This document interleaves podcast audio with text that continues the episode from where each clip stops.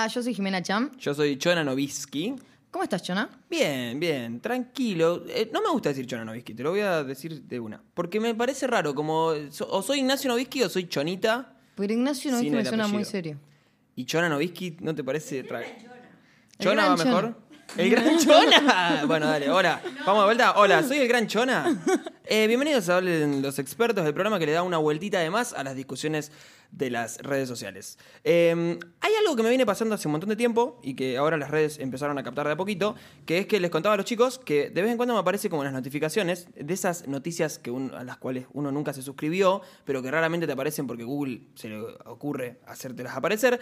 Esto de eh, cliqué acá y mirá el super vestuario hot que utilizó Ivana Nadal en su programa y que derritió por su calor a todas las redes sociales. Y yo digo, bueno, es, capaz es un Y, montón. y cliqueás. Y obviamente cliqueo ahí porque me encanta ver. Y No, de- no, no, no. Y derretirme después de ver. Eso es importante decirlo.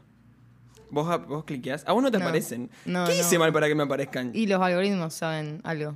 O, o me suscribí sin querer algo así? Y puede ser. Mm, me da un miedo. Bueno, pará, pará. Me parece que nos estamos yendo. Eh, ¿De qué es lo que vamos a hablar hoy? Arroba Aniflica publicó. Decime si es forma de vestirse para un noticiero. Me quiero morir. Bueno, vamos a describir la foto para quienes no lo pueden ver porque este es un medio radial. Eh, la periodista tiene puesto unas botas bucaneras, que son como unas botas altas, eh, como una pollerita y un top de lentejuelas medio escotado. Sí, y está hablando, en ese- como eh, tiene de fondo el tape, se ve que debe estar hablando del dólar o de economía porque tiene como todos los precios del dólar. Dice muchas veces dólar, riesgo país, eh, como que se ve que estaba hablando como de un tema serio con ese vestuario y se ve que hay un montón de gente que le pareció que como que le quitaba seriedad Claro. que ella tenga ese, ese vestuario. Eh, lentejuelas, eh, ¿ustedes usan, vos usás cosas de lentejuelas? No, pero porque yo me he visto con ropa de central todos los días. no, no. me- Aparte, ahora estamos, estoy mucho en mi casa. Pero a mí me pasa que este es un tema que. Como que veo que es frecuente fijarse en lo que tienen puesto. Más que nada las mujeres en, en los noticieros, digamos. Porque los hombres medio que no tienen muchas cosas para ponerse. O sea, se ponen Saco. una camisa, un saco y cambian la corbata. Saco y corbata, sí. Es cierto. Eh, perdón, pensé que, pensé que tenías una teoría armada y que la ibas a desarrollar, pero no fue así. Eh, no, sí, yo creo que quizás para, para los hombres está como más predeterminado. Es como más todavía recto lo que hay que ponerse. No tenés muchas opciones, en realidad. No tenés mucha elección. Es como, tenés que ponerte un saco, una corbata y un traje. Pero sí me parece como re interesante esto de que eh, se asocie el vestuario a la profesionalidad. ¿No? Esto de Sí. que sí o sí, si vos querés ser profesional o si querés dar una data que sea seria, tenés que utilizar un determinado vestuario. ¿Y de dónde? ¿Quién marca la tendencia de cuál es el vestuario que hace que una noticia sea seria? Eh, y sobre todas las cosas también, ¿por qué culpar a la persona que está vestida de esa manera? eh, en el caso de, esta chica que estaba culpando a la, a la periodista. Sí, aparte, ¿qué te importa? O sea, para mí no le saca seriedad. Yo generalmente escucho lo que están diciendo y no me fijo en lo que yo personalmente. O sea, capaz puede llamarte la atención. Eh, decir, eh, qué sé yo, capaz en primer vistazo, pero para hacer un tuit, haciendo toda una tesis de por qué te parece que está mal lo que tiene puesto, o sea, no, ¿qué te importa? De última, qué sé yo, no sé. Sí, después la chica aclaraba en su tweet abajo, dice, a ver, que quede claro porque parece que hay que explicar todo. En ningún momento critiqué ni su cuerpo, ni su cara, ni su ropa. Lo que me parece totalmente poco serio y profesional es el contexto. A las boludas que me dicen, ay, sí, ¿cuál...? Que se ponga lo que quiera. Claro, que se ponga lo que quiera, las bloqueo por siomes. Bueno, no sé qué es siomes. Simios. Simios Como algo será y, así, se, no y sé. se confundió. Está bien, o sea, lo que ella dice No, es no. como, está bien, que se ponga lo que quiera. Pero si va a, des- a- a dar una data seria, que, que- que- que se, que se enmarque en su contexto y, y se ponga un vestuario determinado. Para mí también hay algo atrás que es como, para mí, ponerle sí, que se ponga lo que quiera, pero ¿se pone realmente lo que quiere? Capaz, como que hay programas que son ahí medio turbina, que no los ve nadie, y generalmente recurren a traer o a llevar una chica que es hegemónica y para vender le, hacen ponerse cierto tipo de ropa, digamos. No es que ella dice, ay, me voy a poner estas bucaneras y esta, y esta pollerita porque me gusta, sino que le bajan una línea de lo que se tiene que poner. Y para mí, ese sería el problema nada más. Sí, también, claro. O sea, hay que, hay que verlo también como un problema que en realidad viene de. O sea, es, es lejos, me parece que el problema, capaz, en el caso de que te moleste el vestuario de la chica, tiene que ver con lo que decidió ponerse la chica. O sea, capaz hay que, hay que empezar a, a fijarse en qué le conviene a los productores que se ponga la chica en Claro. determinados casos. O sea, yo, yo creo que, por ejemplo, habíamos visto que en el canal A26, completamente cancelado, no vayan a verlo. Mm. De hecho, estaría buenísimo que lo bloqueen de su programación. Eh, no, mentira, pero digo, eh, la estrategia de la producción para, para acaparar eh, rating o para que el programa empiece a ser más visto, un programa de noticias, noticiero, es poner a eh, dos, tres, cuatro chicas hegemónicas vestidas de una determinada manera provocativa para un, cier- una cierta can- un cierto porcentaje de la población eh, y directamente es eso, digamos. Y después como, primero que, que se, ve, se entrevé por dentro el machismo que genera esa, esa decisión de la producción o esa decisión de la persona que pone a esas personas. Y además como que quita la, posibilidad de que las. eh, de, que, en mu- muchos casos el público observe la profesionalidad de, la- de las personas que están ahí y, y qué es lo que están haciendo. O sea, yo, yo no sé, yo lo veo en discusiones que he tenido con miembros de mi familia que capaz que ven a, no sé, Sol Pérez, que se la criticó todo el tiempo, simplemente por su cuerpo o por las cosas que se pone, eh, en el canal A26, que en este momento, por ejemplo, ahora está dando las noticias, diciendo como, uy, ella llegó ahí porque es una trola y porque se pone esa determinada ropa. Y después capaz que la chica es re profesional y las cosas que hace están buenísimas y tiene re buena onda y te re acompaña eh, con las noticias. Pero igual vos lo primero que ves es ese primer vistazo, que es como decir, esta mina llegó ahí solamente por su cuerpo Claro. y no por su profesionalidad. Sí, y que eso siempre pasa con las minas, como decíamos. A los tipos no se le cuestiona por qué está ahí, por qué llegó ahí. Siempre como, ah, este está ahí por tal cosa. Y también había pasado con Romina Malespina, eh, también por lo que se pone, que qué sé yo. Que ahora ya renunció al, al periodismo, no sé qué está haciendo. Pero... Siendo trola. Bueno, Cancelado, Rey. Eh, pero nada, eso me parece que hay algo para revisar, porque siempre se recaen las mujeres eh, lo que hay que ponerse o lo que no, o, o exigir, a ver por qué está ahí, sos periodista. Y los chavales nunca le preguntan eso, ni se fijan en lo que tienen. También me pasa con, por ejemplo, eh, la plata que gastan en el vestuario, me parece que, por ejemplo, a Cristina, siempre que se pone un vestido, suben una foto de cuánto sale ese vestido, de qué marca es, los zapatos, dónde se los compró, la cartera. Y a los chabones, ya sea Macri o Alberto Fernández o quien sea, nadie se fija de dónde sacó ese traje, cuánto sale, ni nada. Entonces me parece que sí hay una cuestión con las mujeres que debería revisarse y resolverse. Arroba Nonita Viviana comentó. Horrible. Y no lo digo porque soy vieja y fea. Pienso en las chicas que son excelentes profesionales, pero no dan la talla para usar esos taparrabos dejándolas afuera del sistema laboral. Todo muy libre, pero a la hora de la verdad se ve esta penosa situación. Arroba Mica Lombardi expresó. A mí lo que me choca es que ellas estén así y los tipos estén con traje abrigados. Si los dos estuvieran en bolas para el boliche o los dos vestidos sería otra cosa. Arroba Alan Fx. Las feministas, tan sorora como son, ¿no deberían estar protestando por cómo le hacen salir en cámara? ¿O deberían estar pidiendo para que cada uno salga en cámara como quiere? Arroba T. Mili Carnero comentó. Perdón, perdón, pero me parece demasiado. Y no me vengan a decir que soy machista. ¿ah? Es la realidad. ¿Cómo va a vestirse así? Arroba Boris Leonel comentó. ¿Y en qué te afecta a vos? Bueno, el debate que se dio en las redes, más que nada, eh, giraba en torno a esto, ¿no? Gente que estaba diciendo que sí, que estaba en contra de que se vista así, que cómo se iba a vestir así, gente que decía, ¿qué te importa cómo se vista? Eh, Sí, otra gente que dice que, que es empoderante para la mujer estar de esa manera, como vieron que hay como una línea media Jimena Barón, que es como, bueno, yo me pongo lo que yo quiero y es decisión mía y es empoderante para mí mostrar mi cuerpo. eh, que bueno, hay que ver, o sea, si realmente es una decisión de ella. También además es raro que justo todo un- hay un canal o varios canales que tienen como una línea que todas las mujeres se visten de esa manera y todos los hombres se visten abrigados. Que a mí me parece aparte hace frío, man. Sí, es verdad.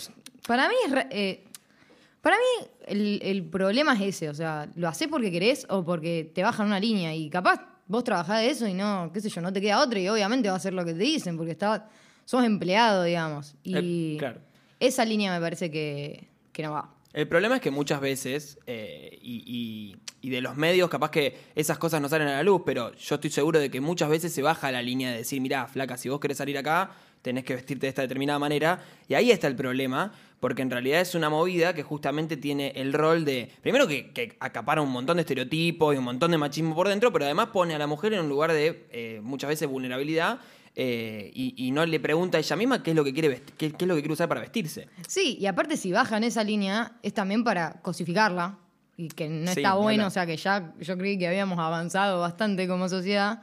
Eh, ¿A vos particularmente, tipo, le prestás atención a esas cosas? O sea, ¿te llama la atención? Yo, en, en torno a mi vida, siempre me pareció como re importante mi vestimenta. Eh, no sé de dónde viene. No se nota. Ah. No, bueno, pero yo siempre fui medio clasicón igual. Chistecito. Siempre fui muy clásico con la vestimenta, siempre me bardearon por eso. No sé quién me bardea, pero. No, bueno, pero en serio, o sea, yo creo que eh, tengo como. Estamos en una generación que todo el tiempo está como, con, no sé, poniendo zaritos, cosas, tatuajes. Y yo siempre como fui muy ajeno. Bueno, vos sos la, vos sos la contraparte. Pero yo siempre fui muy, ajeno a eso. Tipo, yo quiero, no sé, soy muy tradi, no sé si quiero copiarlo a mi papá, no sé bien qué problema tengo. Capaz lo tengo que hablar con mi psicólogo. Pero sí, igual sí le presto mucha atención. Pero ponele a un profesional. O sea, si un día vas, no sé, a terapia y está tu psicólogo con, no sé, una remera así vieja y ojotas, Rari. ¿Te incomodaría? O sea, le diría un... Y e- es raro. Como, por lo menos le preguntaría, ¿de dónde venís, amigo? ¿De la pileta? ¿Con tus amigos? ¿Qué sé yo? Y es verdad que es, es como, me parece igual es cultural, como todos estamos acostumbrados a eso. No sé si es nuestra culpa sentir rareza o extrañeza si hay una persona que se está vistiendo de una manera diferente al resto. Igual yo estoy a favor de romper o de terminar con estos códigos de vestimenta y que si un día tu psicólogo tiene ganas de ponerse unas pantuflas, que lo haga y que no pase nada. O sea, obviamente es algo sociocultural y a mí también me choquearía que mi psicóloga esté en pantuflas, pero me gustaría que fuera de otra forma y que podamos estar más cómodos. O sea, yo me he visto para estar cómoda, por ejemplo. Siempre me he visto, o sea, no sé, con un jogging o con zapatillas. No uso zapatos, pero por comodidad. Y capaz la mina quiere estar así porque le es cómodo y está bien. Eh, o- Igual bucaneras de, de, de 50 centímetros. bueno, Es capaz le gusta, se quería sentir bonita. ¿Por qué sorprendió tanto ver un cuerpo cosificado en televisión? ¿Cuál es la diferencia entre esa imagen y las que durante años vimos en Showmatch? ¿El problema es qué se muestra o el problema es dónde se muestra? ¿Las periodistas se visten así porque quieren o porque la tele lo pide? ¿Vemos libertad o cosificación? ¿Qué nos horroriza? ¿El escote o el escote hablando de economía? ¿Cómo son los otros cuerpos en ese lugar? ¿Es un problema de las mujeres o de la televisión? ¿Cómo debe vestirse los varones para hablar ahí? ¿Tienen ellos cuerpos hegemónicos, canónicos, hipererotizados? ¿Qué significa un cuerpo en la televisión? ¿Modifica lo estético al mensaje? ¿Arruina la intención el modo de vestir? ¿Qué sentido generan los cuerpos que aparecen ahí? ¿Y los que no aparecen? ¿Qué mujeres tienen lugar en la tele? ¿Y es solo a costa de sexualizarlas? ¿Quién lo decide? Hola. Hola, Hola. Malix, ¿cómo andás? Bien, bien, bien. Hoy- Hacía un montón que no venías. Es verdad. ¿Por qué? Decí la verdad. ¿Nos odias? ¿Odias a Jime? ¿Odias el aliento de Jime? Yo sí. Bueno, Decí la eh, verdad. yo la verdad es mucho más eh, egocéntrico lo mío. No me gusta mi voz, eh, escucharme. ¿Pero la mía sí te gusta? me gusta tu voz, No, igual eso no es egocéntrico, es lo contrario. Porque si fueses egocéntrica te encantaría tu voz, como a mí, por ejemplo. Como a mí también. Bueno, ¿para qué? Una Yo verga me los dos. pregunto. Yo me pregunto para qué me invitan, ¿no es cierto? Hablen entre ¿Querés ustedes. que hablemos verdad, nosotros, sí. Todo el programa. No, No. bueno, ¿qué nos traes? ¿Qué nos traes? Hoy les traigo eh, convicción, compromiso. Te invitamos, hay que decir la verdad, te invitamos porque tenés toda la data también un poco. Tengo ¿no? toda la data, porque les voy a contar primero una cosa, les quiero decir. A ver. ¿Cuántas veces vamos a estar hablando del cuerpo de las mujeres? Basta, viejo. Por Todos siempre. los ámbitos, por siempre, si muy gorda, si muy flaca, como estaba. Pero bueno, en este caso particular, estuvimos leyendo para la producción de este programa eh, una nota de anfibia de una antropóloga que se llama Julieta Greco, que se llama El problema no es el escote, el, el artículo, el ensayo que hizo. Y me parece re interesante porque ella corre el foco, digamos, de cómo se vistió, si estaba bien, si estaba mal, que no sería el caso, sino eh, pensar, a ver, generó incomodidad un cuerpo así en la... Como que te llama la atención, tampoco nos hagamos los pasados de rosca, ¿no?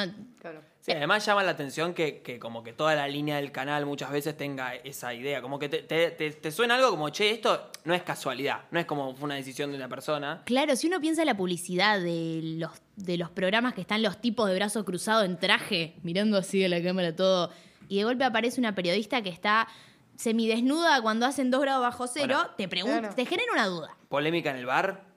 ¿Vieron ese programa? Eh, Polémica en el bar son siete chabones en traje adelante y una mina toda escotada atrás, eh, que ni siquiera la dejan hablar, está atrás arriba de la barra, como medio como que no se sabe si es la moza, la sirvienta, la prostituta. Es medio como, No, no voy a decir más nada de eso.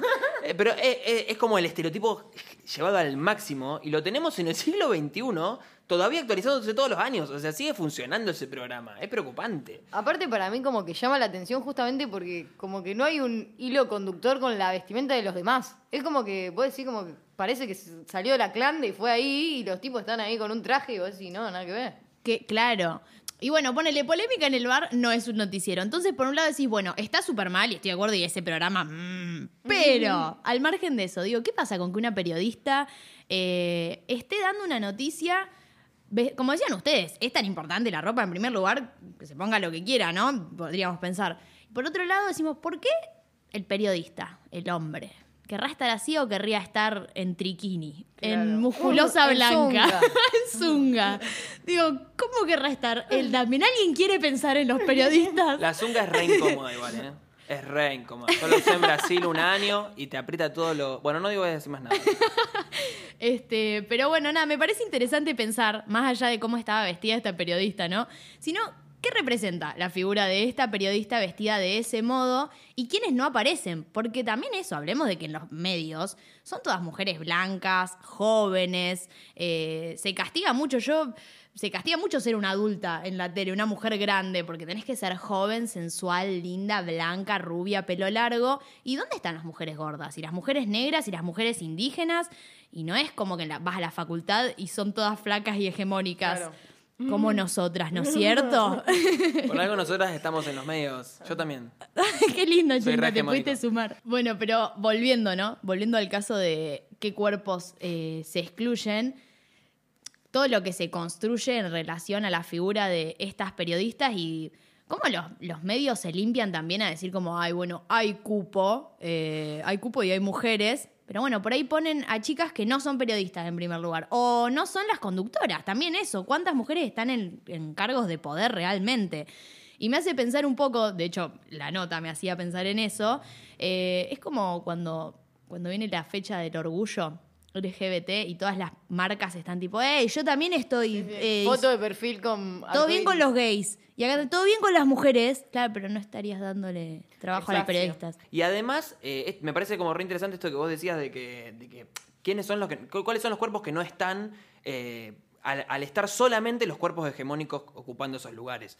Porque no solamente que hay muchas personas que tienen cuerpos hegemónicos, sino que solo hay personas que tienen cuerpos hegemónicos en los medios de comunicación y probablemente mucha gente que capaz está eh, más capacitada o que estudió un montón o, o que estudió un montón o que tiene otro tipo de recorridos no pueda llegar a esas instancias por ese filtro visual que se hace muchas veces en los castings y, y no para mí no solamente perjudica a las personas que no son hegemónicas sino que también muchas veces perjudica a las mismas hegemónicas porque se antepone la, la expectativa visual o lo- cómo se visten o cómo su, es su cuerpo a lo que dicen Totalmente, Eh, justamente en un, en un trabajo como el periodismo, que es como lo importante es la palabra, lo que están diciendo, lo que están transmitiendo, más que eh, su cuerpo, su vestimenta o lo que decidieron ponerse. Bueno, y también esto de cómo se pone siempre el ojo sobre la ropa de las mujeres, de las comunicadoras mujeres y no de los varones. Tal es el caso que hace unos años eh, un presentador de la televisión australiana, Carl Stefanovic, que lo conocemos todos a Carl, por ¿Qué supuesto, sí.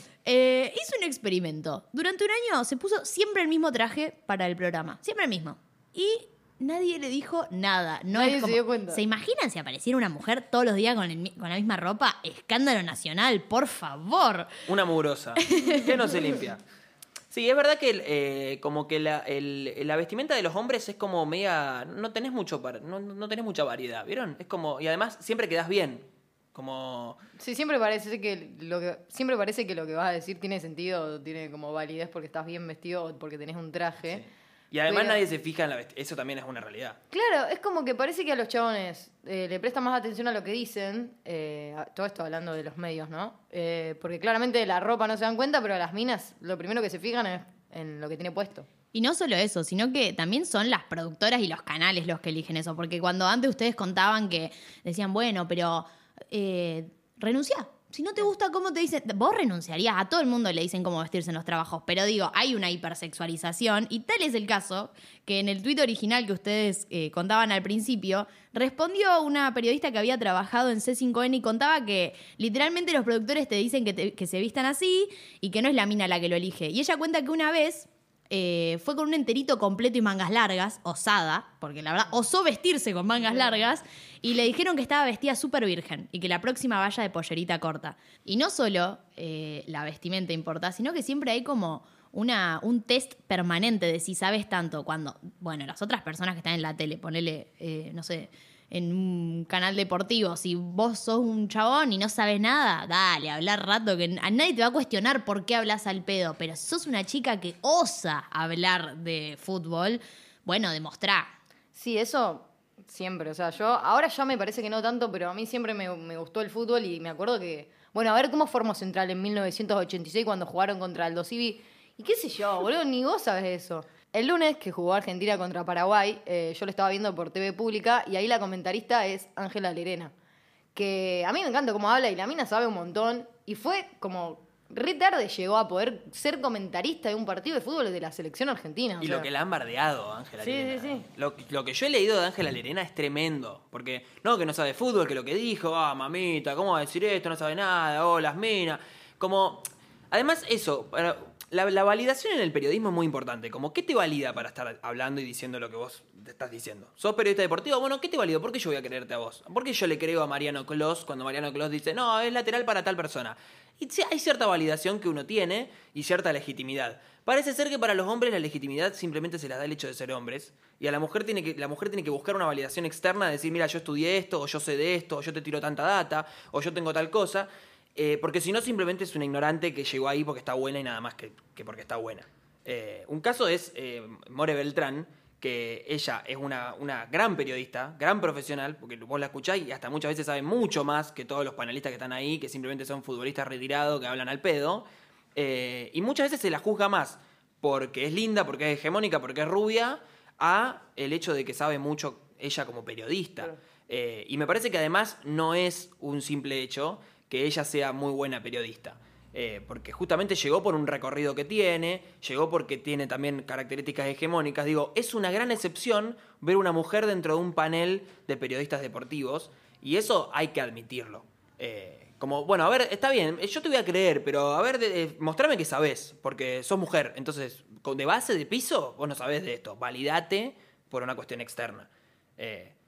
Es como, es como recontra injusto. Yo no sé si lo que hay que hacer es empezar a validar a los chabones que son una poronga o eh, empezar a jugar con la misma vara para todos o para- y, y para todas, digamos, de alguna manera.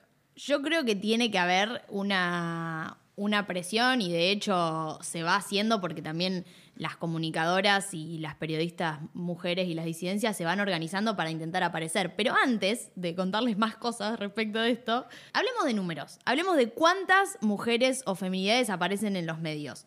Por ejemplo, según un informe que se hizo este año del proyecto de, del proyecto de monitoreo global de medios, eh, hay una cierta paridad de género entre quienes reportan noticias en los medios tradicionales, pero sin embargo se- eh, siguen siendo muy pocas las mujeres presentadoras que solo corresponden al, tre- al 37% en los canales de televisión y menos aún entre las fuentes consultadas para noticias, que corresponde al 20%.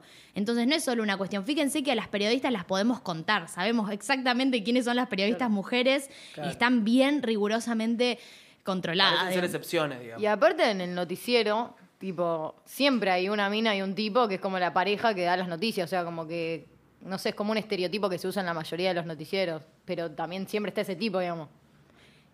Y por ejemplo, también el Observatorio de Género del Instituto Proyección Ciudadana eh, hizo otras estadísticas y sacó otros números y se demostró que entre canales de aire y señales de cable, el 61% del cupo laboral en la TV corresponde a hombres y solo el 37% a mujeres. Entonces la desigualdad es brutal. ¿Cómo puede ser que se reciben muchísimas mujeres comunicadoras y son pocas las que llegan? Porque evidentemente la barrera para pasar es muy rigurosa.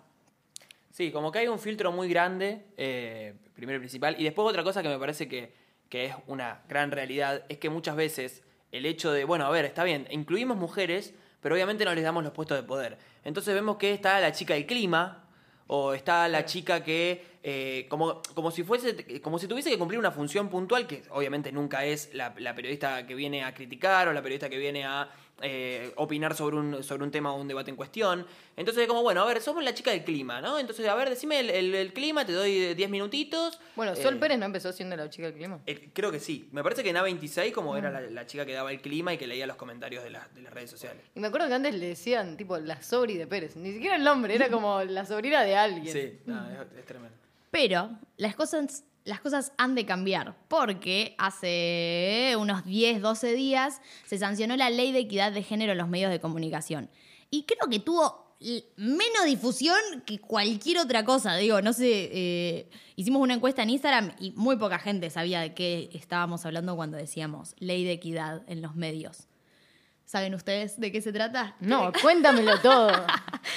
No, realmente, o sea, de, los únicos, de los únicos lugares donde encontré información sobre la ley de equidad de medios es en par- partidos políticos que difundieron porque eran proyectos puntuales de, de- de, digamos, de su calendario eh, y algún que otro medio independiente tipo revista Sudestada, pero por fuera medio, tipo un medio importante, Página 12, La Nación, TN, Clarín, eh, algunos de los canales de aire, ni lo tocaron, Yo- salvo algunas excepciones. Yo lo único que había visto en Twitter, eh, va, tipo, en una cuenta de Twitter que habían dicho que, el, por ejemplo, el PRO, tipo todo el frente del PRO, como que se había ido de la votación para no dar quórum y que no se vote, tipo, ni siquiera se abstuvo, porque no estaba o estaba en contra de un punto de la ley y decidieron como no presentarse, e igual hubo quórum, entonces se votó y se aprobó la ley. Tienen muchas veces el argumento, que esto capaz es interesante decirlo, como cuál es el argumento del que, no el que está en contra de todas esas leyes de cupos, muchas veces es como, bueno, que se ganen el, el lugar eh, por lo que son, y no porque simplemente es una obligación incluir a, a las mujeres o a las diversidades en, en todo, en todo el ámbito, bueno, en el cupo laboral trans lo mismo, como, bueno, está bien, pero yo lo voy a incluir a, a- a las personas trans si, si son interesantes y si yo las quiero incluir simplemente por... por, e- por- claro, si son por lo que capaces. hacen. Pero lo que pasa es Y es que... negar la realidad, o sea, también en parte. Sí, pero aparte, eh, hay chabones que no son capaces y están ahí, tipo... Ni hables. Bueno, ¿cuántos? Contados, o sea, son infinitos. Bueno, de hecho, con- la mayoría. Bueno. contanos más sobre esta ley, por favor. Primero Marina. contarles que Argentina es el primer país en el mundo en tener una ley de paridad en medios de comunicación. ¿Por qué? ¡Uh! Eh, Vamos, Argentina, vamos, Diego. y acá la pifié porque dije paridad y en realidad lo que quería decir era equidad. ¿Por qué? ¿Por qué esa diferencia? Ay, qué orgánica.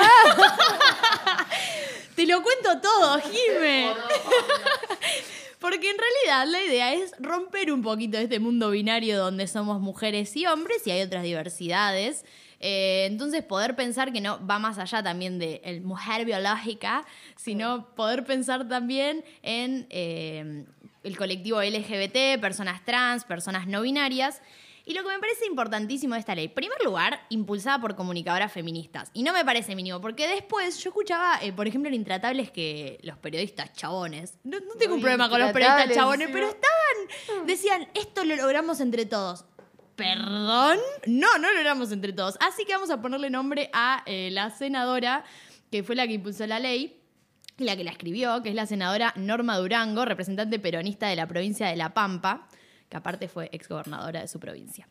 Este, y es una ley re interesante porque lo que hace es promover la equidad de género. No es que impone eh, ciertas medidas, es decir, bueno, a partir de ahora tienen que hacer esto o esto, Claro. sino lo que hace es promover y beneficiar a quienes fomenten ciertas... eh, ciertas medidas en favor de que haya diversidad de género y también medios. menos machista, menos machismo en los medios. Claro, no es que te dice, tenés que tener tres LGBT, dos Claro. cinco mujeres. No. Eh, por ejemplo, lo que sí impone en realidad, y fíjense porque es algún escándalo, ¿no? Pero debe garantizarse la representación de personas transgénero, transexuales, travestis e intersex, e intersex en un porcentaje nunca menor al 1%. Claro. El 1%. O Claro. sea, de todo Ni- un plantel. No tenés y- ni que esforzarte El prácticamente. 1% es, es incluir a una persona. Y que aparte incluye eh, todos los estratos de la planta de personal, desde los trabajadores permanentes, transitorios, cualquier modalidad de, contratación, hasta los roles directivos y toma de decisiones. Todos, no es que te están diciendo poné a tus periodistas de cabecera. Eh, bueno, de hecho en la TV pública, eh, la presentadora, no, la periodista, la conductora es una chica trans. Sí, o sea, eh, perdón, porque no me quedó claro. O sea, también espacios tipo producción o en cámaras, tipo, no solamente que estés ahí que te vean, sino que también puedas tener un trabajo eh, por más que no salgas en la tele, que estés ahí en ese espacio. Exacto. Esto aplica, no lo aclaré antes, para los medios públicos. Bueno, y para los medios privados eh, hay un poco menos de requisito y lo que se hace es para seguir manteniendo la misma pauta pública que están recibiendo los privados, digamos, que se deben a tener como distintas eh, capacitaciones, procesos de selección en relación al género siempre. Eh, no sé, por ejemplo, interesante que tienen que tener a disposición salas de lactancia y guardería, promoción del lenguaje inclusivo. Siempre se habla en un término de cuantas más cosas tengas, más beneficios o más, más cosas en perspectiva de género tengas, más beneficios en relación a la pauta vas a tener. Esto quiere decir que no te van a obligar a hacerlo, pero Esto es importante eh, aclararlo de la pauta porque quizás para el que no está en tema, eh, como parece como que la pauta en realidad es, es como simplemente un bonus. Y en realidad la pauta oficial es de donde viven la mayoría de los periodistas. Eh, periodistas, medios hegemónicos, no importa qué medio sea, la mayor cantidad de dinero que se saca generalmente para poder costear sueldos, eh, para poder incorporar ganancias, eh, dividendos y lo que sea, es la pauta oficial que da el gobierno. Eh, dentro de todo ese, discurso medio neoliberal de no quiero pagar mis impuestos para no pagarle los planes a las personas pobres y lo que sea, también le estamos pagando el sueldo a los periodistas, eh, que son importantísimos, que son importantísimos para la sociedad. Pero digo, es importante esto de la pauta pública y la pauta oficial, porque justamente son, es el tema que más problemática generó en los medios. Yo recuerdo cuando Alberto Fernández dio el discurso, el primer discurso que hizo en, el Congreso a la apertura de, de- eh, legislativa de, de- de su primer año de mandato, que uno de los primeros puntos que él había hablado era esto de que la pauta pública se iba a reducir eh, para poder darle más dinero a jubilados, a sectores eh, menos privilegiados. Y me acuerdo que el periodismo saltó con toda porque la pauta pública realmente es muy importante para mantener a los medios. Por lo que, ¿a dónde voy con todo esto? Digo, eh, la pauta es importante y que la pauta se distribuya en función de las características de género, de las, eh, de las capacitaciones, de la equidad que exista dentro de los medios, hace que justamente los medios tengan que hacerlo o de alguna manera tengan un incentivo para hacerlo para poder cobrar un bonus en, en la pauta. Claro, y no, no, no es que te obliga, tiene un montón de aspectos que reducirlo al lenguaje inclusivo sería una cosa mínima, digo, hay como muchísimas cosas que van a aportar y mejorar y también me parece importante la- que la norma aclara que, que va a ser una transición gradual, que no es que a partir de mañana tiene que cambiar Claro. todo. Si mañana no decís todes, no te pagamos. Claro, No. sino que realmente se puedan implementar hasta que, como pasa con las leyes, ¿no? Son un impulso para que después estas cosas empiecen a, a surgir más naturalmente, porque evidentemente el proceso estaba siendo muy lento y las leyes lo que hacen es acompañar cierto cambio. Entonces, bueno, eso me pareció importante.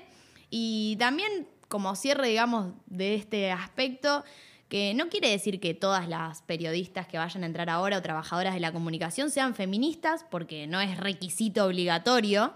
Eh, pero bueno, de a poco, gracias a esto se le abre las puertas a un montón de personas, mujeres y disidencias que, que no estaban pudiendo acceder a esos lugares. Entonces, me parece interesante pensar cómo se van corriendo algunos lugares desiguales a partir de, del feminismo, básicamente.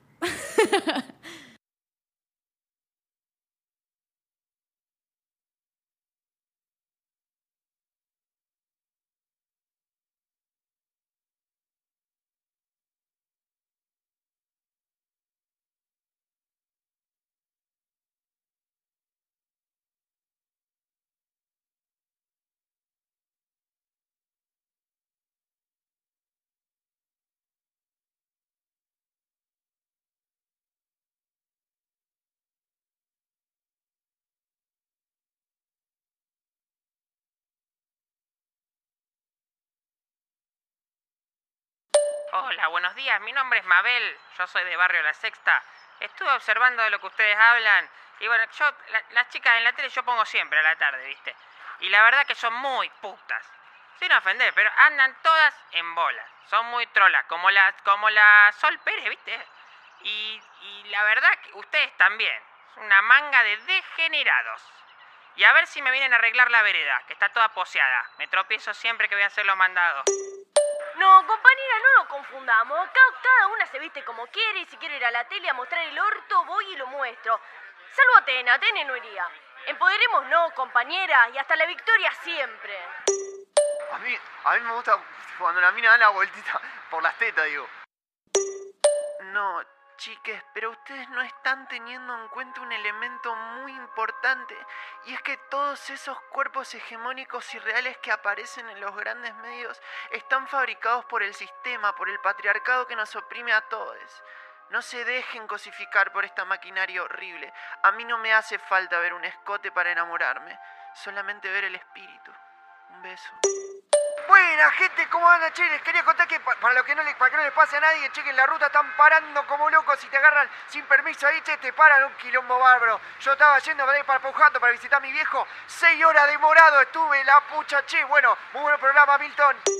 Bueno, y hasta acá hemos llegado con este capítulo de Hablan los expertos. Sí, recuerden que nos pueden seguir en nuestro Instagram, que es eh, Hablan Expertos. Y También están todos los episodios. Este es nuestro séptimo, sexto episodio. ¿Ya ¿Cuánt- cuántos episodios tenemos? Siete nos dicen por acá. Wow. Bueno, nuestro séptimo episodio. Estamos eh, en una carrera increíble eh, y pueden escuchar los otros seis, que también están buenísimos igual que este, en nuestro Spotify, que obviamente es Hablan los Expertos. eh, y también, obviamente, nos pueden eh, escuchar todos los domingos en Radio Universidad a partir de las 18 horas. sí, queremos agradecerle a todo nuestro super equipo, que es Mati Suleiman, nuestro operador. Y nuestros productores, que son Male Contreras, Juan Sebaldoni y Celi Rosales. Bueno, nos veremos el próximo domingo seguramente. Seguramente.